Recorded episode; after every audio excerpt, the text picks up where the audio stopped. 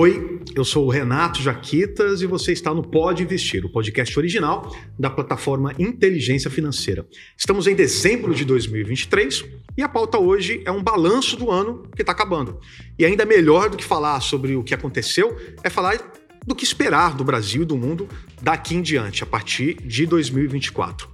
Foi por isso que o Pode Investir pegou a ponte aérea, desembarcou no Rio de Janeiro, aqui no meio do Leblon, que é o point carioca do mercado financeiro e a gente foi bater diretamente na porta de um carioca da Gema, o Armino Fraga, sem dúvida nenhuma um dos economistas mais influentes do Brasil, que está nos holofotes já há algumas décadas.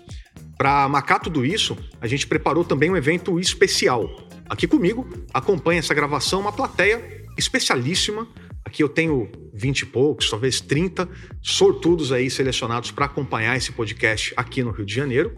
E pela internet, muitos dos nossos ouvintes, os fãs do Clube Pode Investir, que não apenas vão assistir a gravação do podcast, como poderão interagir com a gente, fazendo perguntas para o Hermínio Fraga. Em São Paulo, na nossa redação aí Faria Leimer, o Daniel Fernandes comanda as picapes da interação com os nossos ouvintes. Ele vai fazer a mediação e escolher as perguntas do público que eu vou fazer para o Armínio. Bom, então vamos começar o nosso programa. Eu quero chamar aqui para sentar com a gente e conversar o Armínio Fraga. Por favor, Armínio Fraga, uma salva de palmas para o Armínio Fraga.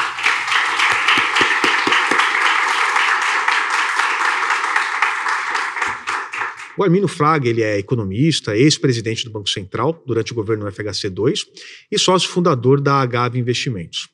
Nascido em uma família de médicos, Armínio seguiu a carreira de economista. Ele se formou em 76 pela PUC-Rio e pela mesma PUC concluiu o mestrado. Em 1985, ele recebeu o PhD pela Universidade de Princeton, ao mesmo tempo que estagiava no Federal Reserve, o Banco Central dos Estados Unidos. No exterior, trabalhou no banco de investimentos Salomon Brothers e como gestor-chefe da Soros Fund Management, que é o fundo do magnata George Soros. Quando convidado a assumir a presidência do BC no início de 99, o país atravessava um processo de mudança no regime cambial. O Armínio ele também implementou um regime de metas para a inflação.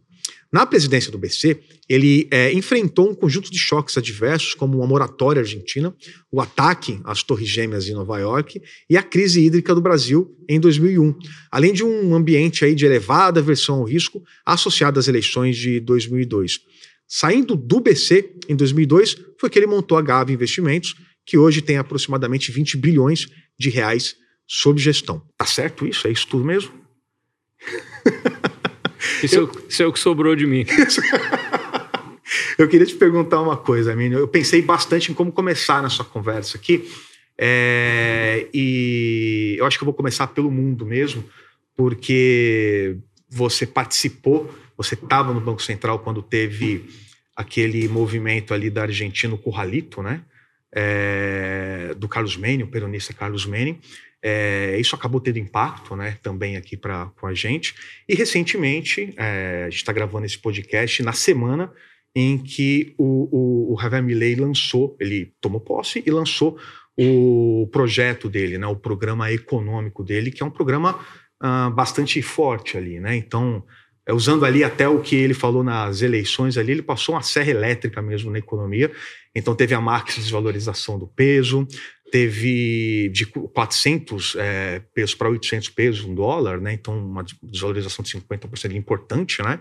Ele teve também a, a questão ali dos funcionários públicos ah, com menos de um ano de contrato, né? Que enfim cancelando esses contratos e a, o fim dos subsídios em energia e em transportes. Então assim é um é um projeto grande ali, é um, é, um, é um plano forte. E eu queria entender o que é que você, como é que você recebeu esse plano, como é que você viu isso e o que é que você acha, o que, é que dá para projetar a partir desse início de mandato do, do, do Milley.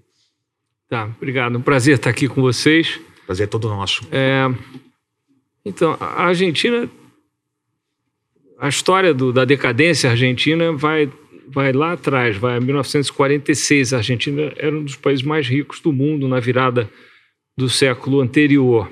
46 chega Perón e monta mais ou menos a estrutura político-econômica que eles têm desde então, que deu muito errado. A Argentina foi um país que foi eh, empobrecendo, certamente com relação a, aos seus pares no mundo. Uh, 120 anos atrás, o PIB per capita da Argentina era, sei lá, oito vezes o brasileiro. Para dar uma ideia, hoje é um pouquinho maior, mas não muito. É, ao longo desse caminho, o modelo peronista é muito voltado para sindicatos e, e, e uma estrutura é, meio fechada. Uhum. É, a Argentina teve momentos de esperança quando ideias mais liberais foram postas em prática. A que deu mais certo, você falou no 2001, 2001 foi um ano complicado, mas durante uhum. um bom tempo eles tiveram é, uma fase de, de reformas e, e, e, de algum crescimento, que foi na época do presidente Menem, quando ele chegou, Domingo Cavalo, o famoso ministro da Fazenda, Sim. um modelo de, chamava de caixa de conversão, um modelo de dolarização é, da economia. Uh, deu muito certo no início isso. No início, deu bastante certo. E eles fizeram muitas reformas, vamos dizer, mais fundamentais. Acontece que com o passar do tempo, é, a, a, a, coisa não foi é, feliz em sair um pouco desse sistema cambial. Uh, e, assim, de certa maneira, os velhos hábitos começaram a prevalecer. E nós tivemos essa crise. Eu estava no Banco Central em 2001 e o, o, meu colega, então, presidente do Banco Central, até me, me pediu para dar um pulo lá. Eu dei um pulo. Foi um momento muito tenso, entrando aquelas ruazinhas de Buenos Aires no centro com gente querendo arrombar os bancos, foi bem tenso. É, e deu errado, mais recentemente eles tiveram é, a experiência com o Macri no governo, também não deu certo. Então, assim, é uma história que não, não dá para a gente ter muito otimismo, essa é a verdade, sabe? É, além do, dos passos que eles já deram, que você mencionou, eles anunciaram um, um, um ajuste fiscal enorme Sim. em cima dessa serra, serra elétrica serra lá do, elétrica do, do, Milley. do Milley. Vamos ver o que vai acontecer. Isso vai gerar é, tensões políticas, tensões sociais, num primeiro momento. Eu sou daqueles que acreditam que se, se, se for um movimento que tenha credibilidade, que resolva, por exemplo, a questão fiscal, que eles têm um buraco fiscal que eles estão há anos é, é, tapando, na prática, imprimindo moeda, para simplificar. E o resultado está aí. É, eles estão caminhando para uma hiperinflação. Então, é, um, é, uma operação muito delicada, com uma situação política frágil. E eu não me arrisco assim a grandes prognósticos. A história recomenda um certo cuidado com o otimismo. No caso da Argentina. Acho que é, mas é um país que tem um problema fiscal importantíssimo ali, né? não tem dinheiro. E, na verdade, o que ele fez ali foi segurar o máximo possível, é criar espaço fiscal. Né? É, como é que você vê? Ele, Tinha outra forma para isso? Ele declarou que vai criar. Uhum. Vamos, agora lá, vamos, né? vamos ver o que, que ele vai ter condições de entregar. E não é com a dolarização, né? Você mesmo já falou que não parece ser é, o melhor assim, caminho para isso. É, o que acontece? Uma dolarização pura e simples é complicado até de se operacionalizar. Cadê os dólares para dolarizar? Vai, vamos perguntar assim. Sim. Então, a pergunta é um pouco outra. Assim, como é que se cria condições para se ter uma dolarização sustentável, sem, no meio do caminho, é, ter lidado com o que parece ser uma inflação muito alta e que pode ficar muito mais alta também. Né? Uh, como no caso da Argentina, a economia já é bem dolarizada, eles, pensam em, em, em dólar muito lá, eu acho que eles até podem conseguir, de alguma forma, é, caminhar nessa direção. Mas eles não estão prontos para isso e eu acho que uma dolarização assim midiática teria uma grande chance de dar errado. Uma dolarização total já foi feita em outros países, o Equador tem essa experiência, não creio que seja uma experiência que se possa usar como exemplo. Tá? Então, assim, resumindo, é, muito, muito, muito trabalho pela frente. As ideias é, econômicas são ousadas, mas o país é dolarizado, de certa maneira, a cabeça é bem dolarizada. A questão é criar as condições para essa dolarização funcionar. A Grécia teve uma crise é, enorme lá pelos de 2011, na crise Isso. europeia, a Grécia já estava funcionando com uma moeda, vamos dizer, externa, o euro. Uhum. E eles fizeram a opção de não sair do é. euro e, e, e, acabaram fazendo um enorme ajuste, até porque a economia da Grécia era totalmente bagunçada. Na Argentina é mais difícil. A, a situação da Argentina é muito pior. É mais difícil. Grécia, é. é. então não dá para descartar, por exemplo, uma hiperinflação, inclusive. Tá? é mais fácil acabar com a hiperinflação do que com uma inflação de 300%. E o nosso exemplo aqui, o Plano Real, ele serve de, de inspiração de alguma forma para eles saírem da situação que. No básico, assim, de fiscal, monetário, sim. É... Mas lembrando que no nosso caso, o Plano Real abordou um assunto que era mais brasileiro, que é a indexação. Uhum. Então, a desindexação foi uma parte fundamental que não se aplica ao caso argentino. Lá tem uma dolarização. É, aliás, na América Latina como um todo, o Brasil acho que foi o único que indexou em vez de dolarizar. Dolarizar. É. Tá. Aproveitar que a gente está falando de América Latina, tem um estudo recente do G30 lá, aquela think tank você participa com, com outros presidentes de bancos centrais, né, e outros economistas, é, falando sobre a América Latina e a dificuldade de crescimento desse, desse bloco aqui. Se eu não me engano, eu acho que tem ali que de 1950 a 1980, a gente, a América Latina até conseguiu crescer mais do que os Estados Unidos, comparativamente ali. Só que de 1980 para cá, a, o crescimento está ali 20% do crescimento dos Estados Unidos, né? É, sem entrar nesse, no estudo que ele é muito complexo e interessantíssimo, eu até recomendo a pessoa que está assistindo a gente, escutando a gente, a buscar esse estudo e ler mais a respeito. Tem algum país aqui na América Latina que tem feito a lição de casa mais ou menos, pelo menos mais recentemente, para tentar romper essa questão do desafio da renda média, que é tão impactante aqui na nossa região? Tem. O, acho que o, o melhor aluno da turma tem sido já há muito tempo o Chile. O Chile também está passando por uma fase difícil, é, mas eu acredito que é o tem mais condições de, vamos dizer, se graduar e sair dessa, dessa, dessa situação de renda média. Mas hoje eles têm um bocado de trabalho pela frente também. Estão reescrevendo a Constituição, tem um governo bem de esquerda que está colocando o pé no chão, ver como é que vai ser a, a realidade, uh, meio que para voltar ao que foi uma trajetória de muito sucesso. Dois o outros países. O Banco Central foi um pouco heterodoxo recentemente, né? É, mas, mas no geral eles não, não são muito, não. Acho que é o contrário uhum. lá. Tem dois países pequenos que estão indo bem, que são o Uruguai e a Costa Rica. Uruguai e Costa Rica. Cada um do seu jeito.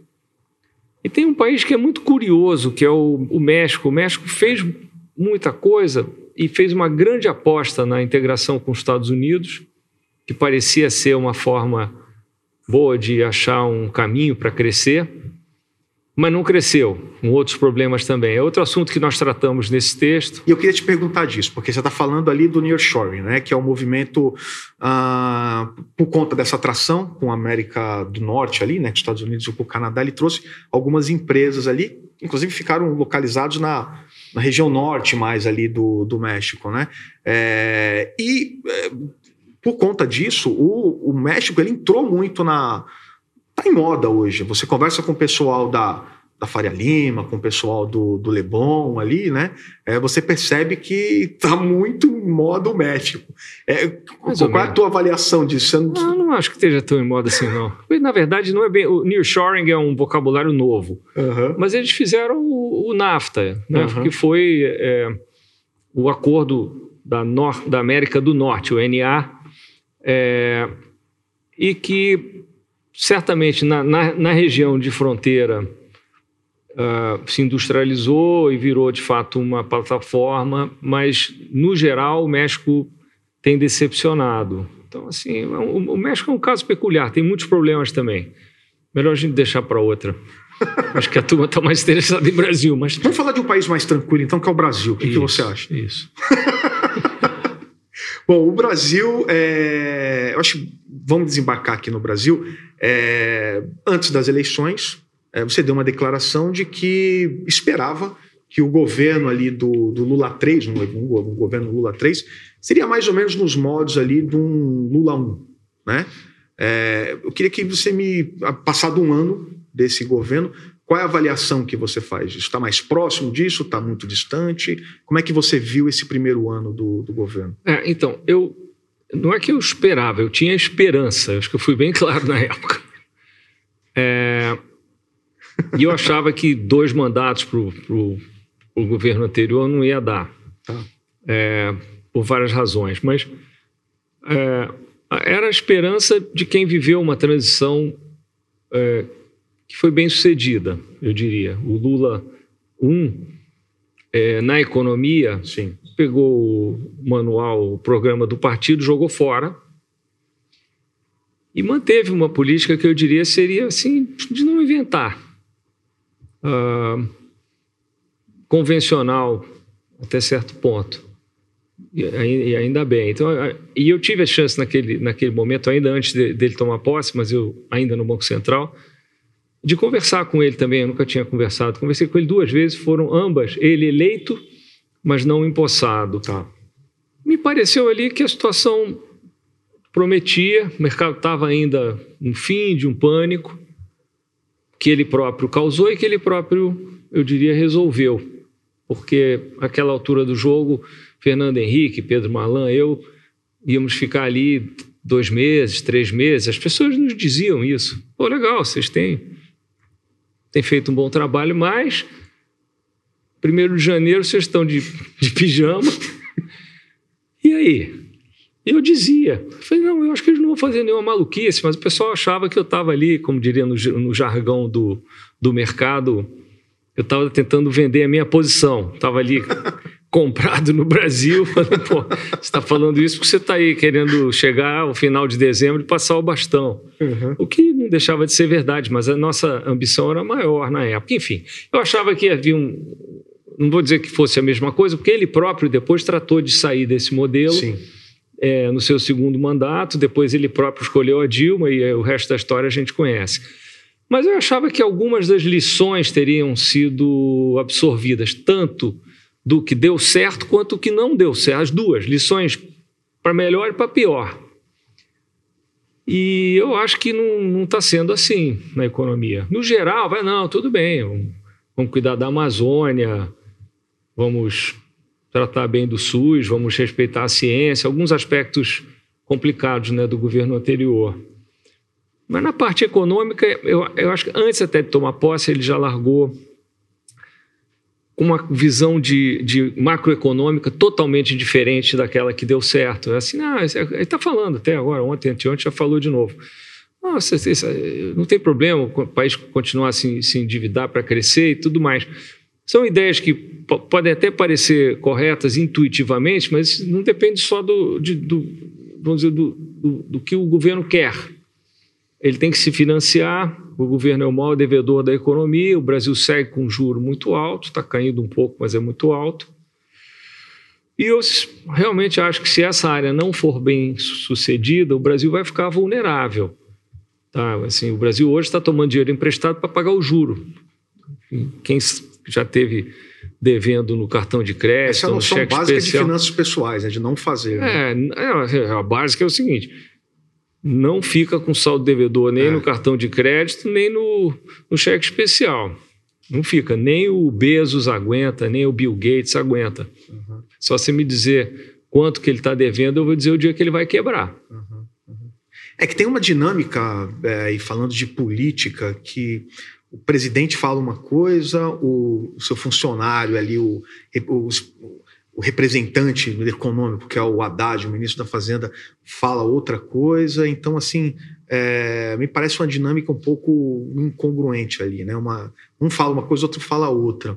Por exemplo, a gente teve esse ano a, um caminhamento ali da, da reforma é, tributária, que me parece é, te agradou. Sim, é isso? Muito. Já chegou a dizer que é, citou inclusive Maquiavel, que era melhor é, fazer as coisas difíceis logo de cara. Essa é uma reforma que está nessa prateleira de coisas difíceis que foram encaradas de, de, de cara. Qual a avaliação que você faz disso? É, não, eu não estava com isso em mente quando eu, quando eu fiz esse comentário. Eu estava falando mais do lado macroeconômico. Essa, essa reforma está sendo discutida há décadas. E já era de conhecimento dos economistas, mas também dos empresários, qualquer um que tenha, grande ou pequeno, que o nosso sistema tributário é uma loucura. E precisava ser simplificado, é, é, tinha uma série de, de características complicadas, tanto do ponto de vista econômico quanto do ponto de vista prático para quem está na economia real tentando empreender, tocar a sua empresa. O Brasil era um país que tinha uma, um conjunto de regras enciclopédicas do, do, ICM, do ICMS para cada estado. Então, assim, o Brasil, de certa maneira, não estava integrado nem a si próprio. Se ele uhum. quisesse produzir no Rio, exportar para Minas, é uma confusão dos diabos. Então, uhum. assim, essa, essa reforma vem em boa hora. Ela, é, o país vai passar a ter um conjunto só de regras. Uhum. É, o país vai usar dados financeiros, não são dados físicos que são difíceis também. Uhum. E alguns defeitos vão ser ou eliminados, ou, ou, ou, por exemplo, vários dos nossos impostos são. É, eles são cumulativos, então a incidência por setor fica muito heterogênea, prejudica o investimento, prejudica a exportação, tem vários problemas. Sobraram ainda alguns problemas na transição que não são triviais, é, e as, algumas das alterações recentes sugerem que vai ter algum momento aí nos próximos cinco, oito anos em que alguns, algumas decisões maiores vão ter que se, ser tomadas para levar até o fim essa, essa transição. São dez anos. São dez anos. Por exemplo, você pode dar é. uma, uma, ideia de. É, não, então você vai ajustando. O que o está previsto é que, é que o, o, a transição vai ocorrer é, era para estar tá, tá ocorrendo mais ou menos um, numa velocidade constante. Tá. E deixaram para o final essa, essa transição, vamos dizer, do ICMS e dos outros impostos que vão desaparecer para o imposto sobre bens e serviços. Tá. É, o deixar para o final é meio perigoso. Depois você tem é, ainda muitas exceções o objetivo era simplificar. Eu acho que a política social é muito mais bem feita pelo lado do gasto. Uhum. E então as exceções acabam que têm um impacto uh, sobre a produção meio arbitrário, porque quando você cobra, deixa de cobrar de um, você acaba cobrando do outro. Então não tem muita mágica. É que isso não aparece com muita clareza. E tem um lado que as pessoas às vezes nem se dão conta, mas se você tivesse uma economia sem uma estrutura de impostos assim, vamos chamar arbitrária, produto de lobbies e coisas do gênero, as próprias decisões das pessoas naquilo que elas querem consumir ficam também prejudicadas. Então tem uma série de assuntos que não são óbvios assim.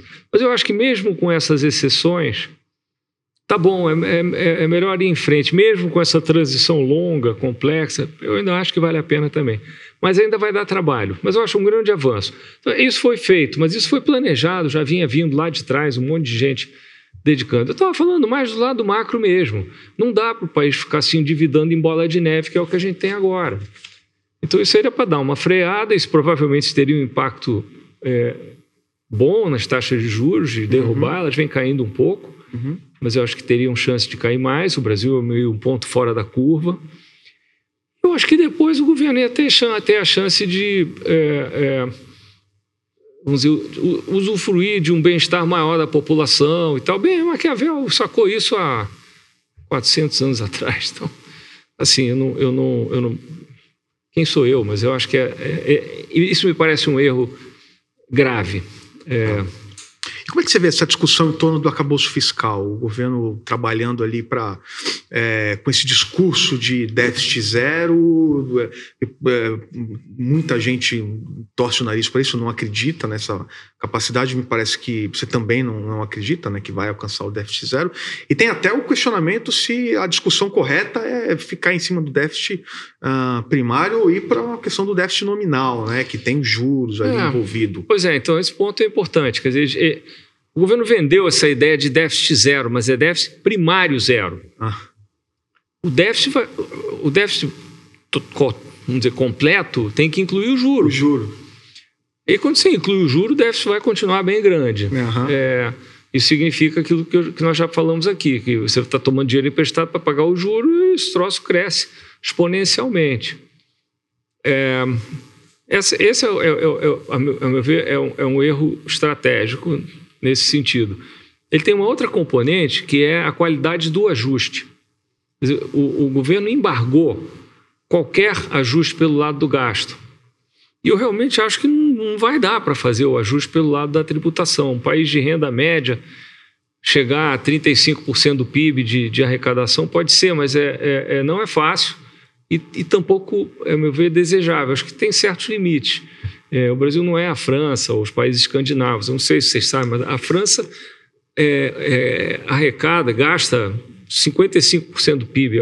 A, França é quase um país, é um país escandinavo nesse sentido. 55% do PIB. É, é. A gente é 80%. Não, o nosso a carga tributária, carga tributária, é um terço do PIB. Tá. Mas tem uma outra dimensão que eu acho que é tão importante quanto, que é a, uma certa falta de prioridade também no gasto. Sabe? O Brasil tem um dado que é assim chocante, as pessoas não se dão conta. 80% do dado público, do gasto público no Brasil vai para folha de pagamentos e previdência. O Brasil é um ponto completamente fora da curva global. Completamente fora. O investimento público, que já foi 5% do PIB, e eu acho que a gente tem que ter. Eu sou um liberal, mas tem um monte de coisas que o mercado não faz sozinho. Pode ser um número de, de, de assuntos que pode ser desde equidade até projetos que exigem um grau de coordenação, uma escala que você não tem de cara. Então, chegou a 5% do PIB o gasto, estou excluindo as estatais, tá? Só o gasto mesmo direto, mas todas as esferas de governo. Uhum. E hoje está em 1%. Então, não só é, aconteceu assim, o gasto público no Brasil foi de um quarto do PIB para um terço do PIB, tá? Números redondos. E o investimento, que é parte desse gasto, foi de 5% do PIB para 1%. Para 1%. Ou seja, teve um crescimento muito grande, mas não na área do investimento.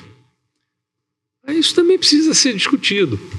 Mas hoje a gente tem um, assim, tudo bem, é normal. Para a gente entender uma média aí de, países vai, centrais ali, como é que fica essa, essa proporção que hoje, que hoje 80%? Bom, vamos lá. Os países de renda, no mundo dos países de renda média, o Brasil, com um terço do PIB de gasto e mais gasto do que isso, é, mas de arrecadação, tá no, deve estar tá lá em cima, no, no décimo superior.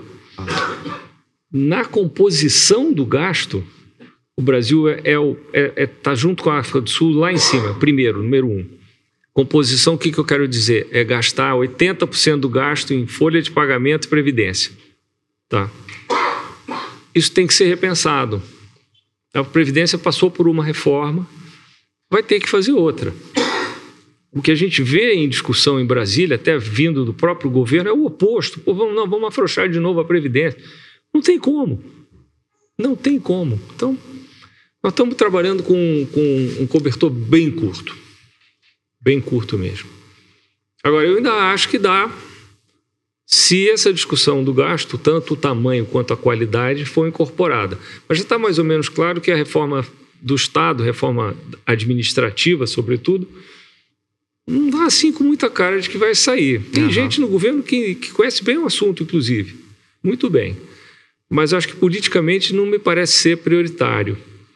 É, assim como também não foi do governo anterior. É... E na Previdência há uma certa fadiga também.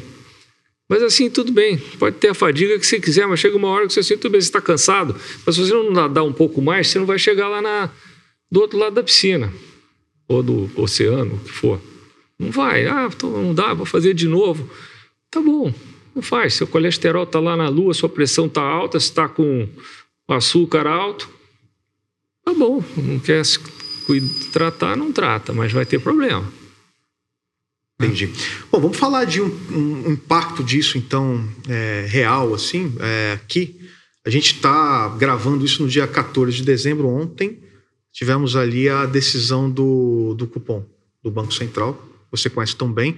Não vou pedir para você comentar a decisão do, do cupom, obviamente, mas eu queria é, tentar ver o que, que a gente consegue jogar para frente.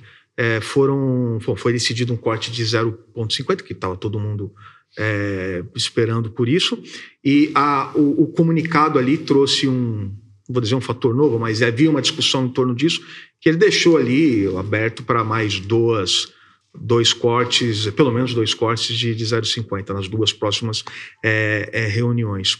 É, eu queria entender, é, entender um pouquinho essa trajetória dessa, desses juros, o que você consegue ler disso. Você, o mercado hoje é, tem ali é, uma discussão em torno dessa taxa terminal. tem muita gente ali falando, muita gente, tem algumas pessoas falando que vai terminar ali em 10%, por cento, ali dois dígitos, e tem gente dizendo que vai terminar em um dígito. É, é a, o CIT, por exemplo, fala em 10%, a agência Fritz fala em, em 9%, mas o Itaú fala em 9,25%, o Santander fala em 9,50%. Enfim, tem um. Só para trazer um pouquinho do panorama disso. É, o que você vê de trajetória de, de, de, juros no Brasil? Você acha que a gente alcança é, um dígito ou você acha difícil, dado todo esse cenário que você traz para a gente? Se não houver um, um, uma mudança na política fiscal, existe um risco de, de, de, não da coisa não chegar a um dígito. É assim. Qual, com que cenário você trabalha? Hoje, o, o ministro da Fazenda tem sido atingido, alvejado por é, fogo amigo, direto, inclusive, do próprio chefe dele. Isso não ajuda o juro no Brasil é muito alto. Mas aí você tem que fazer a seguinte pergunta: por que, que o, juro, o, que, que o Banco Central está tentando fazer? Está tentando usar a ferramenta que ele tem para segurar um pouco a, a, a, demanda e, com isso, calibrar as expectativas e conseguir um, um, uma redução da inflação é, é, que seja percebida como uma coisa durável. Né? Uhum. É, eu, é, bom, e, e, e, o Banco Central tem feito isso. Isso está em. Inclusive, hoje é, é, é lei. Uhum. É, então, se o Banco Central está tendo que fazer esse esforço de carregar um juro alto na economia e isso está sendo. Ok, está até sendo bem sucedido, mas a, a, a, um custo fiscal muito elevado. O que, que deveria ser a resposta? O Banco Central está precisando de ajuda. Qual é a ajuda? É o ajuste fiscal. Se fosse feito um ajuste fiscal, a pressão, eu acho que o juro podia cair até mais. O Brasil poderia, com uma, situa uma situação fiscal arrumada, ter um juro que vai caminhar na direção dos nossos pares na, na nossa região.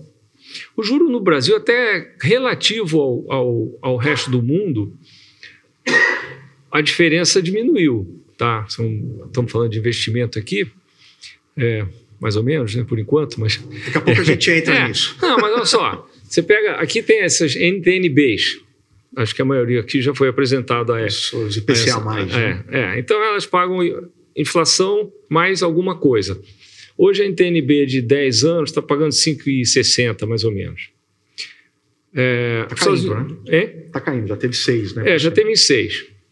É, então ela caiu de 6 para 5,6. A NTNB americana, que são os TIPS, andou a menos 1%. Há dois anos atrás, dois, dois, três anos atrás, menos um. Você dava o dinheiro lá para o governo americano, ele corrigia pela inflação e. Tirava uma graninha sua. Tirava 10% no final. é, então a diferença era menos um do, do lado deles, mais seis mais aqui, seis sete aqui. pontos de diferença. Tá. Fica difícil tirar o dinheiro daqui, né? É, Lá agora, o juro andou 2,5, ele foi de menos 1 para 2,5, agora está caindo um pouco de novo. Está em torno de 2, um pouco menos. E o nosso está 5,5, caiu pela metade a diferença. Isso é interessante. O juro real americano se espelha nas hipotecas, que são o maior mercado que tem lá. Ficou caro agora financiar uma compra de um imóvel, tá? Então tem um monte de coisas acontecendo muito interessantes do ponto de vista de investimento. Mas o fato é que nós, tudo bem, caiu um pouco. Ainda é um juro muito alto, né? muito alto mesmo. Enfim. Tá bom. É, antes de entrar efetivamente, eu tenho algumas questões mais de, de, de finanças para te perguntar, mas eu li um relatório do. li recentemente um relatório do Bradesco, apontando que o Brasil ele possivelmente passa por um, abre aspas aqui, eu vou ler aqui, um segundo período de bonança externa, motivado pelo aumento da produção de commodities, enfim, é, óleo e, e grãos, né? A gente está falando de agro e, e, produção de petróleo aí, que, que aliás é um capítulo à parte, né? Nos próximos anos aí a gente vai ter um aumento gigante de produção de petróleo. É, uma tese que começa a crescer no Brasil é, é de que aumentou o crescimento potencial ali, o piso do PIB ali do Brasil. E, e por isso é, os economistas estão tão frequentemente ali errando ali algumas projeções de, de começo de ano. É, no ano que vem, fala-se aí num crescimento ali de 1,5%, 1,7%. Eu quero te jogar para dentro dessa conversa. Qual é a. Como é que você vê, qual é o crescimento que você vê para o ano que vem? E, e, e, e, como é que você avalia essa questão do, do, do PIB potencial ali do, do Brasil? É. Então, nesse ano que termina, a, o, o, o PIB surpreendeu e muito toda leitura de PIB parece que ele surpreende, né? Trimestralmente. Isso, tá, não, agora já tá, não está mais surpreendendo, agora está. Eu acho que está dando um sinal mais preocupante. A grande estrela foi o agro, o mundo agro, agro em geral, agronegócio em geral. É, mas o mundo, enfim, de, de, de petróleo, minério de ferro, é, também com bons preços. Então, assim, isso, isso tudo está tá funcionando. Mesmo assim, o nosso saldo em conta corrente não é tão não está tão forte, né? Ao contrário.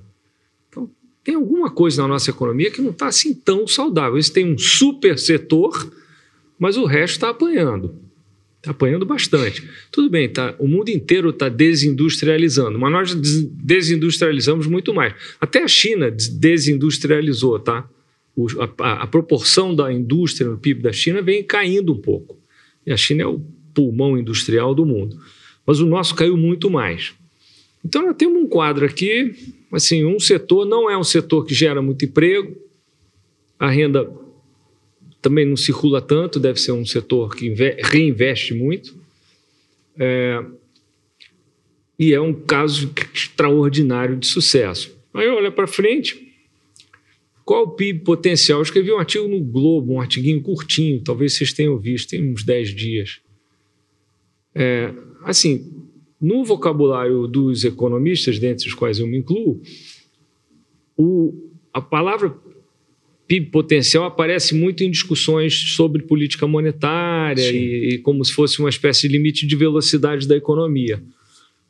A, se, a, se a, a economia crescer mais do que esse limite, a demanda vai ficar maior do que a oferta, a inflação vai subir, fora questões de confiança na taxa.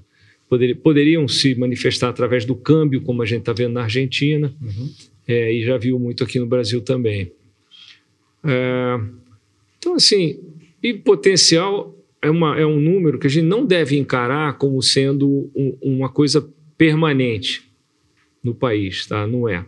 Não é uma coisa economicamente vou chamar de estrutural. Isso pode melhorar, mas vai depender de, de, um, de um governo que tem uma estratégia de desenvolvimento adequada, moderna, que permita alongar os horizontes, que permita uma queda nos prêmios de risco, tudo isso. Hoje, hoje a gente não tem. Você falou no arcabouço agora há pouco. Ok, acho que o arcabouço foi um bom movimento, mas modesto. Foi, foi o que deu. Eu não sei exatamente quais são as convicções do, do ministro, mas ele tentou, está tentando e está apanhando. Né? Inclusive, como eu disse, do próprio presidente. Então, eu acho que, assim, vou falar uma coisa mais geral. É, acho que o Brasil está uns 40 anos assim, crescendo pouco, de vez em quando tem uma crise. Assim, não está com caras que vai virar Venezuela ou, ou ou Argentina. Não, não creio. O Brasil tem uma massa política conservadora é, que tem viabilizado algumas reformas importantes. A gente tem que dar crédito também. Reforma da Previdência foi um passo bom, reforma trabalhista também. A, a, a, construção de algo que não existia, de um marco para o setor de, saneamento. de saneamento, um espetáculo, é uma vergonha nacional, mas é um, uma oportunidade de investimento extraordinária. Sim. Então, tem, não é que o Brasil não está parado, mas também não está conseguindo arrancar.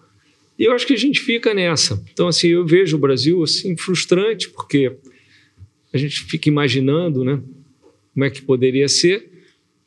Mas, assim, do ponto de vista de investimento, eu acho que ele tem que trabalhar com um Brasil que não vai mudar muito. Eu não tenho, assim, infelizmente, muita esperança que o Brasil vai dar uma arrancada e tal, mas, assim, pode passar, pode ter outras crises, porque tem essa política macroeconômica é, eu diria, frouxa e, e, desequilibrada. Aí, quando vem o sufoco, fazem alguma coisa e tal, mas não está indo, não estamos indo fundo na reforma do Estado. Ainda tem, o Brasil tem muita coisa para fazer. Saíram os números agora do PISA. Ok, teve a pandemia, mas o Brasil já está um tempão. Eu é. me lembro com, com o ministro Paulo Renato, na educação, com o Fernando Henrique, uhum. um super ministro, mas nós estamos até agora, como é, como é que a gente vai fazer para alfabetizar as pessoas? São 25, 30 anos já, é, já era para isso, para isso já tinha, tinha que estar resolvido. Tem muita gente boa gastando muito tempo, muito dinheiro, o terceiro setor está muito ativo, mas o negócio ainda está travado. Tem uma questão de inovação, né? Que a gente não pega esse, esse barco aí por conta disso, né? É, mas é uma coisa muito mais básica. Estou falando de, de alfabetização, de o, o, índice de evasão e abandono do, do na, na, no secundário sim, é assim sim. astronômico. Astronômico. Então, como é que você vai inovar se as próprias pessoas não têm as ferramentas é, de capital humano? Porque o, o, a tecnologia ela, ela, é muito complementar ao, ao, ao, grau de capital humano que você tem. Sim. Quantas pessoas que você tem lá quebrando a cabeça, tentando resolver um problema para fazer um negócio funcionar melhor. Não é só uma grande descoberta de um físico, uhum. é o dia a dia das coisas também. Que, mas que pode, assim, pessoas capazes de aproveitar essas, essas revoluções todas tecnológicas, de, de, de inteligência artificial, é, com aplicações que a gente hoje em dia nem sabe até onde é que, esse, que esse troço vai, né? Ele vai ficando para trás. Não tem caso de um país que. Tem algumas coisas, tem que, o país para se desenvolver tem que ter. Acho que tem que ter uma macroeconomia que sai da, da do jornal, vai. Ah, Banco Central, eu, tá, mas tudo bem, eu estou lá na minha fábrica, lá não estou nem aí. Subiu um pouquinho, desceu um pouquinho, mas está dentro de uma faixa tolerável. Né? Aí você se arrisca. Aí você se arrisca mais. Não, vou, vou aumentar a minha, a minha capacidade. Né? Aí aumenta o PIB potencial. É, isso é um. Outra é você ter um Estado eu vou chamar assim de bom. Eu falo isso às vezes, minha mulher reclama, mas explica. Um país que um estado que funcione, que não seja. Eu não estou defendendo um estado pequeno, médio ou grande. Eu, eu acho que no caso do nosso estado tamanho médio parece ser adequado. Tem muito desigual, tem muita coisa que, se, que precisa ter um empurrão bom para ter né, igualdade de oportunidade, umas coisas bem básicas. Tá. Mas então, um estado a gente também não tem. Então, eu acho que tem problemas sérios no estado no funcionamento do Estado. O império da lei, as coisas, esse tipo de coisa. Entendi. Eu queria trazer um pouco a conversa para o nosso público de, de investimento agora. Vamos falar um pouquinho de, de bolso. Né? É, esse ano está terminando, é, marcado aí por a dificuldade dos gestores, sobretudo de hedge funds, ali, de conseguir ler o, o mercado, o cenário, enfim. É, com isso, houve ali. É, a indústria, de uma forma geral, sofre ali com, com, com, resultados ali abaixo de CDI, né? CDI, teoricamente, hedge fund é CDI mais, né? E esse ano foi CDI menos, né? É, inflação, questão de juros, de uma forma geral, foi um ano muito complicado, muito difícil. É, você vê um 2024 um pouco mais tranquilo, é, um pouco mais, com um pouco mais de previsibilidade por mercado de, de, de multimercado aqui no Brasil? Nossa, os multimercados, em tese, eles não deveriam ser tão correlacionados com o ciclo econômico. E função disso, eu acho que é vai ser um ano como outro qualquer. Na média, os melhores fundos têm ganho do CDI por uma margem boa, um nível de risco tolerável. Eu estou no setor, não estou querendo vender o meu aqui. A gente está tendo um ano ruim também, mas deu uma melhorada nas últimas seis semanas, assim, impressionante. Acho que, assim, a ideia geral é boa, porque, em tese, os bons gestores vão também se proteger, vão, inclusive, eventualmente ganhar na baixa, montar uma carteira mais robusta e tal. Eu, eu acho que isso faz parte de uma, da carteira é, de, de, de, um investidor mais ou menos sofisticado, que tem uma noção também das coisas. Que, assim, o que a gente sabe é que, por exemplo, o caso famoso do, do Madoff. Uhum. O cara ganhava 10% todo ano, até que um dia ficou, o cara foi abrir a caixinha, o que, que tem aqui dentro? Não tem nada. nada. Não tem mais nada lá dentro. Então, assim, eu acho que faz parte, sabe? Eu acho que as pessoas, quando estão pensando nos seus investimentos, têm que ter uma visão de médio a longo prazo, diversificar, Acho que faz sentido procurar investir na economia real também, a bolsa também é, faz parte de uma carteira. E, e, entender que não tem muita mágica. Então, cada um tem que entender as suas necessidades, a sua tolerância. Aqui você tem esses produtos de renda fixa muito atraentes. Tem, tem alguns incentivados que oferecem um bom retorno, uma NTNB longa, se fixar um retorno real de 5,6%, não é ruim. Uhum. Não é ruim mesmo. Então dá para montar uma carteira e apertar o cinto e aguentar.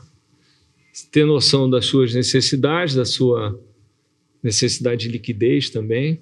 Né? As pessoas mais jovens, em geral, podem correr um pouco mais de risco para ter esse tipo de ativo pessoa que está para se aposentar vai querer garantir né, um período de aposentadoria mais segura, vai mais para renda fixa. O Brasil tem isso. Nos Estados, imagina você nos Estados Unidos, há dois anos atrás, tendo que comprar um papel com juro real negativo já garantido. Você vai garante que você vai perder. É duro, pessoal. Vou me aposentar e vou ter o tal padrão, mas não vai. Ia, mas não vai. É, eu não acredito assim em muita mágica, eu acho que as pessoas têm que olhar. Como que fale quer investir no nosso fundo? Eu tenho metade do meu patrimônio está no nosso fundo. Uhum.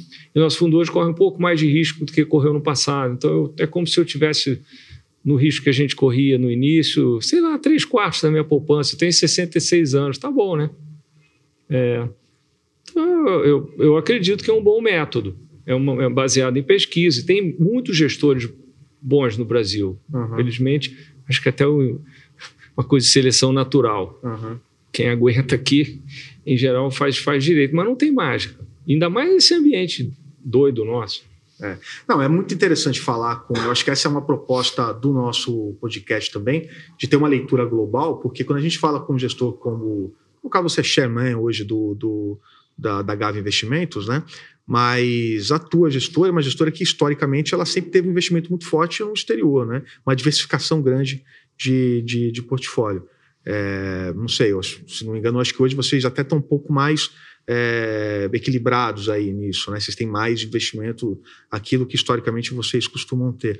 É, agora, é, enfim, com base nisso, é, e olhando um pouquinho o cenário internacional, é, a gente tem um mundo hoje com alguns riscos é, inclusive por conta de guerra. Né? Você tem a guerra da, da, da, Rússia na Ucrânia, você tem essa questão ali no, da guerra no, no Oriente Médio. É, você vê algum outro risco é, em cenário é, geopolítico para a gente ficar de olho aqui em 2024? Eu vejo muito. Não é uma coisa que me paralise, mas é, assim, há 15 anos atrás, se a gente estivesse conversando aqui, a gente ia falar, não, os desequilíbrios globais, Agora estamos falando invasão da Ucrânia, estamos falando de Hamas, Oriente Médio, Irã, a briga dos Estados Unidos com a China, mudança climática, uma certa comemoração agora com um anúncio né, de que tem que reduzir combustível fóssil. Cara, quem é que não sabia disso? E o que, que eles estão fazendo de concreto? Porque estamos cansado de saber. Não, beleza, botaram lá no comunicado, lá, tor torceram lá o, o braço lá dos, dos, anfitriões e colocaram lá, mas e aí? Mas o que vocês vão fazer a respeito disso? Né? Também. Isso eu acho uma eu acho essa área muito, uma, uma oportunidade muito grande para o Brasil. Eu estamos olhando agora a Venezuela está fazendo um negócio clássico, é quase de filme, né? Piada, aquele ditador que a coisa está indo mal, o cara enfrenta uma guerra, vai invadir a, a, a Guiana, coitado. Uhum.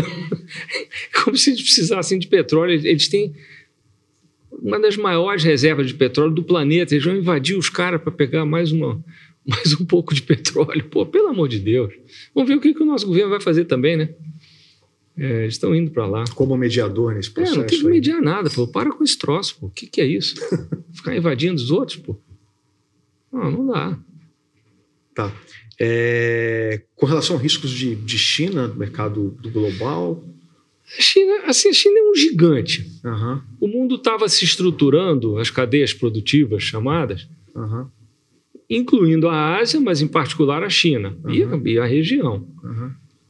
Aí muda, eles estão se desentendendo. Estão brigando em tudo que é área. Ninguém sabe direito hoje em dia se é uma guerra meio invisível. E aí, até onde vai? Bom não é. Aí você tem o Putin do outro lado, que, do ponto de vista econômico, tem um desempenho fraco, mas está lá montado no arsenal nuclear. Eu, eu não gosto do, da sensação de que em, algum, em, qualquer, em vários lugares, de repente, pode pipocar um troço ainda maior, sabe? Eu acho que isso me incomoda bastante. Mas também assim vai fazer o quê? Do ponto de vista de investimento. A gente fez algumas. A gente fez uma ação em que o pessoal que, que, que é do nosso. Os nossos leitores aí, o pessoal que acompanha a gente com mais é, proximidade, é, participa de um clube, que é o Clube Pode Investir, e a gente pediu para eles mandarem algumas perguntas para eu te fazer. É, a gente selecionou algumas dessas perguntas, eu quero também colocar na nossa conversa aqui essas perguntas, e aí a gente vai entrando é, muito mais nessa área de, de investimento mesmo. É, eu tenho uma pergunta do que, que, que, eu quero fazer, que é do Antônio Carlos Silva Nogueira, e ele te pergunta, o Cláudio Luzi também perguntou isso. É, Armínio, eu queria entender aí já o que, que você pensa sobre o Bitcoin. E o Cláudio Luzi pergunta: o que é que você acha do mercado de criptomoedas e te pede ainda para você falar das tendências de criptomoedas para 2024. então, eu sou da época que criptomoeda tinha a ver com criptonita. e, não, e, não, com códigos encriptados. Uhum. Olha só, eu não gosto de investir em nada que eu não entenda razoavelmente bem. Então você tem que pensar, no caso do Bitcoin, tem oferta e demanda. O que a gente sabe é que tem um, o próprio desenho da moeda, ela consome muita energia, que está meio sim né, no lado errado aí da equação. No lado errado da força. É, e é um mercado que depende de, da economia informal. Uhum. Eu não citei, mas acho que quem não está em estado de alerta com o tema segurança no Brasil está enfiando a cabeça na areia. O Brasil tem um problema seríssimo de, de crime organizado. Uhum. Então, assim, você vai comprar um troço que está lá. Eu vejo o mundo, vamos dizer, é, organizado, é, combatendo esses espaços também. Para um país que tem, é, que é mais ou menos arrumado, tem um Estado que funcione, é muito mais barato você ter uma moeda que seu próprio Estado produz. Então, acho que é uma, é uma espécie de um. Isso aí é um, é um, é um é pouco cassino demais para o meu gosto. Sabe? Eu acho que os bancos estão evoluindo, inclusive barateando o custo de transferir dinheiro de um lado para o outro. Isso não devia custar nada hoje em dia, com que você tem de sistemas. Talvez a grande contribuição seja essa, né? forçar esse. esse é, essa parte sim, mas é isso, isso, isso ainda é um esconderijo para dinheiro. Uhum. Até quando isso vai durar? Eu também não sei. Eu não, eu não recomendo. Assim, bem, cada um faça. É, como eu não entendo o suficiente, uhum. eu não faço questão. Uhum. Cheio de coisa aí que eu consigo estudar. Essa empresa está boa, não está boa? Esse país está mais ou menos. A gente faz muito isso. Tem gestores fantásticos escolhendo empresas. A gente faz isso dentro do nosso fundo. Tem uma equipe hoje, eu diria, talvez das melhores que a gente já teve. É, mas é um negócio que você estuda lá e diz, não, isso aqui tem fundamento. Uhum. Então, eu, eu, eu, não, eu, não, eu não, não recomendo. Tá. Você vê um cenário interessante ali, positivo para a renda variável para 24? Como é que você vê essa relação de bolsa? Eu sei que você estuda bastante equity, você gosta muito do assunto. Né? Ah, eu gosto muito, sim. É, eu acho que, inclusive, a gente aprende muita coisa sobre o macro olhando as empresas. Olhando no micro. É, muito, muito, muito. Assim, eu acho que ter uma carteira de ações de qualidade a, a longo prazo é uma receita vencedora. Se, se você tem a disponibilidade de recursos para dizer, não, esse dinheiro aqui eu vou botar aqui e vou, enfim, vou administrar, vou colocar na mão de um bom gestor, vou deixar por 10 anos, 20 anos, eu acho que tem que ter. Tem que ter. Alguma coisa na área imobiliária também é difícil faz sentido as pessoas eventualmente ter casa própria. É, tá mas a, comprar imóvel tijolo mesmo, né? É, mas a, bo a bolsa eu acho que faz, deveria fazer parte das carteiras. É hora boa de comprar em geral quando está todo mundo meio nervoso, em pânico e tal. Aí, aí compra. Compra um pouco e segura. Coisa, coisa boa. Agora, eu, eu não gosto de assim, coisa assim, não, ó, tem aqui um bizu aqui, isso aqui vai subir, porque não sei o quê. É, eu tomaria um pouco de cuidado com esse tipo de coisa. Tem que ser uma coisa bem fundamentada com diversificação. Hoje em dia, o Brasil tem uma conta de capital aberta, você pode diversificar fora, pode e deve. E isso está ficando cada dia mais acessível e é saudável. É difícil, mas é saudável. Algo assim. Mas sim, com certeza, renda variável, porque tem um prêmio de risco grande. Se você pode aguentar as flutuações por 10, 20, 30 anos, um dinheiro de família, uhum. eu acho bom. Amílio, o, você falou, nós estamos falando de bolsa, você falou em diversificar fora, é, é, e você falou já de Estados Unidos, de renda fixa americana. Tem um call ali, uma expectativa é, geral de que, obviamente, como você tinha no passado uma, uma renda, uma, um juros negativo nos Estados Unidos, provavelmente agora na próxima década a gente vai trabalhar com juros positivos ali, é uma década de juros mais alta. Né? É, isso deve forçar o investidor é, internacional a fazer uma movimentação também global de, de portfólio e olhar para economias com potenciais ali de, de, crescimento como o Brasil. Isso deve impactar o Brasil? Você acha que o Brasil vai receber um, um volume maior de capital internacional e é, para a pessoa que está posicionada em bolsa isso é um, um, uma boa notícia? É, o custo do capital aqui é alto, uhum. então acho que faz sentido para os investidores estrangeiros ter um pedaço da, da, das carteiras aqui no Brasil, mas tem que olhar risco e retorno. Uhum. Né? E eu, eu acho que o cenário aqui, da maneira como eu vejo, é o Brasil meio do jeito que está. Uhum. Então, acho que os, os, os, investidores estrangeiros vão flutuar um pouco com, com o que está acontecendo aqui dentro. E o Brasil é grande o suficiente. Eu, eu, eu vejo no mundo das empresas, de uns 30 anos para cá, já mais ou menos, nossa, 20 pelo menos, uma mudança na cabeça de governança corporativa. Então, se pode investir com alguma proteção, você não vai ser lesado como minoritário, que o, que o dono da empresa vai não está ganhando ali por fora ou fazendo um negócio com, com um amigo e tal. Acho que isso tudo ajuda. Então, assim, acho que o Brasil, por enquanto, está no mapa, mas podia estar muito mais. Acho que, assim, a verdade é essa. Tá. O, o Rogério Cucci, de Mesquita, ele te pergunta de. E o Eduardo Pinto Filho também, ele te pergunta é, previsões ali que você faz de de mercado para 2024, 2025? Se tem alguma algum call, alguma coisa para eles? Querem saber o que esperar de. Não tenho, não tenho, não. de mercado para. Vai, vai flutuar. é, o que, que, pode esperar da economia para 2024? Pergunta aqui o, o, o Rogério. Mais do mesmo. Mais do mesmo. Esse ano surpreendeu para cima, ano que vem pode ser um pouco menos, mas tem tanta, tem, tem tanta coisa que pode mudar. Vai que o, que o, o presidente acorda um dia e fala assim: acho que aquele negócio que eu estava fazendo lá em 2003, 2004, aquilo era bom. Sei lá, não sei também. Você tem alguns investimentos, é, na, que é a outra parte da tua, da tua gestora, né, que é em private equity. É, por exemplo, você investe em empresas de tecnologia de ponta como a, a Gente, né, que é uma empresa de, de sequenciamento de genoma.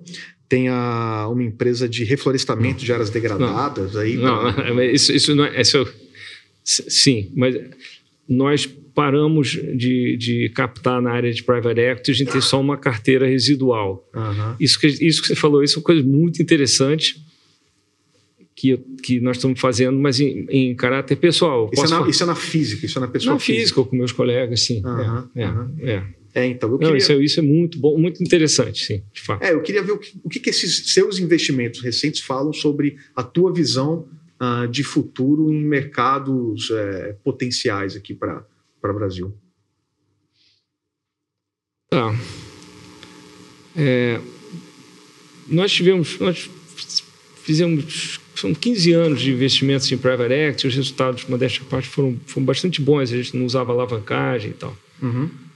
Uma característica de, de, desse período foi que ele espelhou um pouco o Brasil, porque o Brasil é um país grande, tem todos os setores, então varia um pouco o que está melhor ou pior. Teve um período que era consumo. Eu acho que agora a infraestrutura provavelmente é, um, é uma área boa, porque a nossa está caindo aos pedaços acho que vai ser, pode ser interessante. É, e no caso dessas que você citou, uma é uma empresa pequenininha de, de uma professora da USP de Sim, sequenciamento de genoma. De genoma, assim, bem, isso é uma coisa muito pequena, de grande potencial. É, mas não é uma coisa assim que tem na prateleira para comprar e tal. Assim, foi um troço. A, a, a, hoje, assim, a menina dos meus olhos, fora o hedge fund onde eu estou investido assim com muito com uma fatia muito grande da minha poupança uhum. É esse mundo do, do reflorestamento ecológico então essa empresa aí que de vez em quando aparece na, na imprensa chamada Regreen uhum.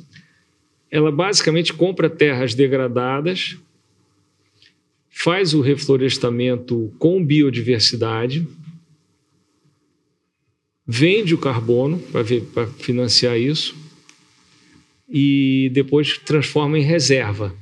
Não vende. O, o, o resultado imobiliário é perda total. Você compra uma terra e vira reserva. Vira reserva. Então o ganho está no carbono Sei. e na biodiversidade, que é um. Não, não tem nem mercado ainda, mas já tem alguma diferenciação de preço. Isso é a cara do Brasil.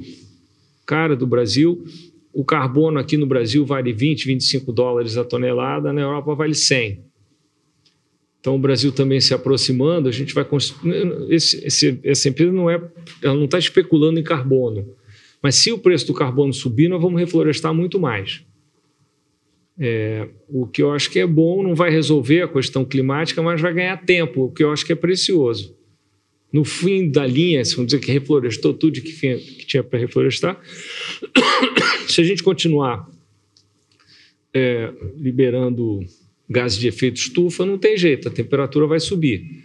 Mas nesse meio tempo, enquanto não aparecem mudanças de hábitos, soluções tecnológicas e tal, é, seria. Eu acho que isso cumpre um papel. É, isso é muito interessante. É, é, o conceito é muito simples, a execução é muito difícil. Mas está indo bem, está indo bem. É, esse ano que passou, o, o governo ele lançou algumas iniciativas ali, né? Voltou para o cenário internacional ali para falar sobre, sobre o assunto, né? A gente está falando de, de sustentabilidade, de ecologia, enfim. E, inclusive, há pouco tempo teve lá o lançamento do, do título do Tesouro Verde ali é, no mercado internacional, é, com bons resultados, né? É, como é que você viu o, o, esse ano de 2023 e o que, que você espera para 2024? Como é, como é que está esse movimento? Aqui? Nesse mundo? Nesse mundo. Eu espero que continue crescendo, porque tem, tem fundamento econômico. Eu acho que ele traz é, benefícios que vão além da, da, vamos dizer, do carbono, à medida que o Brasil consiga, a meu ver, construir uma imagem diferente de si próprio, assim, uma Nova Zelândia, uma Costa Rica. Eu acho que cuidar disso, cuidar da segurança, o Brasil tem tudo para virar um paraíso turístico, não só para quem vem de fora, para nós também, já tem muita coisa para se fazer. Se a gente acertar que não é muito fácil. Mas o, o grande tema segurança também foi incorporado. O Brasil poderia é, se identificar como uma potência verde, inclusive no, no que diz respeito à qualidade de vida. Não estamos falando de só, entre aspas, é, biodiversidade ou, ou, ou, ou mudança climática, temperatura do planeta. Isso eu acho que tem um enorme potencial. Estou bem contente de estar. Tá Do ponto de vista de política pública, você acha que retomou o passo ali da, da, que te agrada? Que... Olha, há uma, pos, uma postura du, mais dura com relação a, a os aspectos que, no fundo, são criminosos. Eu, eu sou defensor do agro moderno que eu acho que tem na cabeça é, essas ideias e esses princípios, mas ainda tem muita, muita confusão ainda, muito crime em várias áreas. Eu tive no ano passado em, em Alter do Chão, tem mercúrio na água, tem milícia na cidade. Então são assim, na medida em que o governo faça cumpra com a sua parte, é, isso traz benefícios que vão além uhum. Da redução, vamos dizer, do, do, do, da emissão de gases de efeito de estufa, vai além também da, da, é, da destruição do nosso patrimônio físico e vai trazer benefício para as pessoas. Isso é um projeto de país, nós estamos falando. Mas sim, eu acho que sim. Amino, obrigado pela tua participação aqui no Pode Investir, viu? Muito Prazer. obrigado. Obrigado.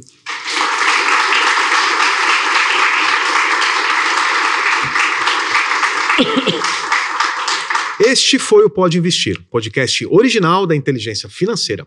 Para conversar com a gente e mandar sugestões, os nossos contatos são pelas redes sociais, no arroba SigaIF. Você também pode entrar na página do Pode Investir, no inteligenciafinanceira.com.br barra pode investir. Se você quer receber episódios extras, ter um contato mais próximo e saber antes de todo mundo com quem vamos conversar aqui, seja assinante do Clube Pode Investir. Se você ainda não faz parte do clube, eu te convido a se juntar. A nossa comunidade é totalmente grátis. Basta fazer o seu cadastro no inteligenciafinanceira.com.br barra pode investir. Ir lá no clube, Clube Pode Investir, e preencher os dados com o nome e o seu e-mail. Este podcast tem roteiro, reportagem e apresentação feitos por mim, Renato Jaquitas. A revisão de áudio e de roteiro são de Daniel Fernandes e José Eduardo Costa.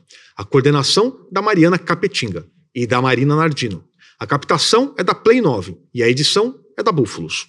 Para saber tudo sobre finanças, assine a nossa newsletter inteligenciafinanceira.com.br barra newsletter. Até mais.